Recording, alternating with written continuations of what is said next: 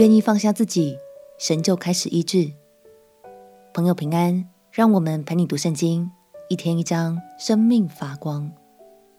今天来读何西阿书第七章。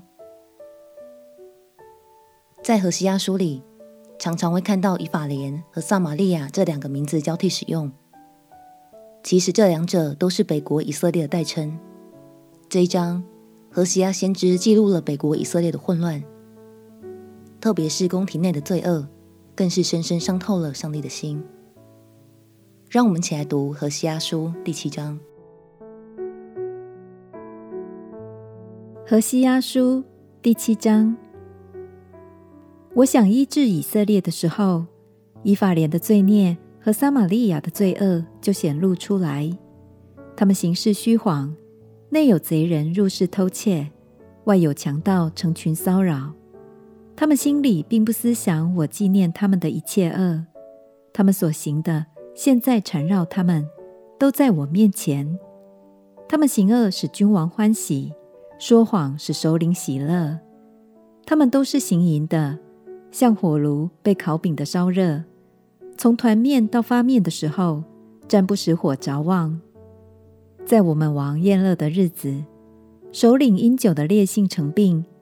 王与谢曼人拉手，首领埋伏的时候，心中热如火炉，就如烤饼的，整夜睡卧。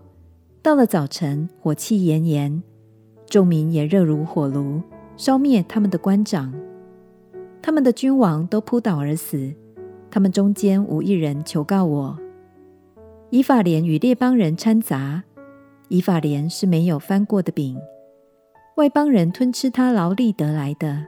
他却不知道，头发斑白，他也不觉得。以色列的骄傲当面见证自己，虽遭遇这一切，他们仍不归向耶和华他们的神，也不寻求他。以法莲好像鸽子愚蠢无知，他们求告埃及，投奔亚述。他们去的时候，我必将我的网撒在他们身上，我要打下他们。如同空中的鸟，我必按他们会众所听见的惩罚他们。他们因离弃我，必定有祸；因违背我，必被毁灭。我虽要救赎他们，他们却向我说谎。他们并不诚心哀求我，乃在床上呼号。他们为求五谷新酒聚集，仍然悖逆我。我虽教导他们，坚固他们的膀臂。他们竟图谋抗拒我，他们归向，却不归向至上者。他们如同翻倍的弓，他们的首领必因舌头的狂傲倒在刀下。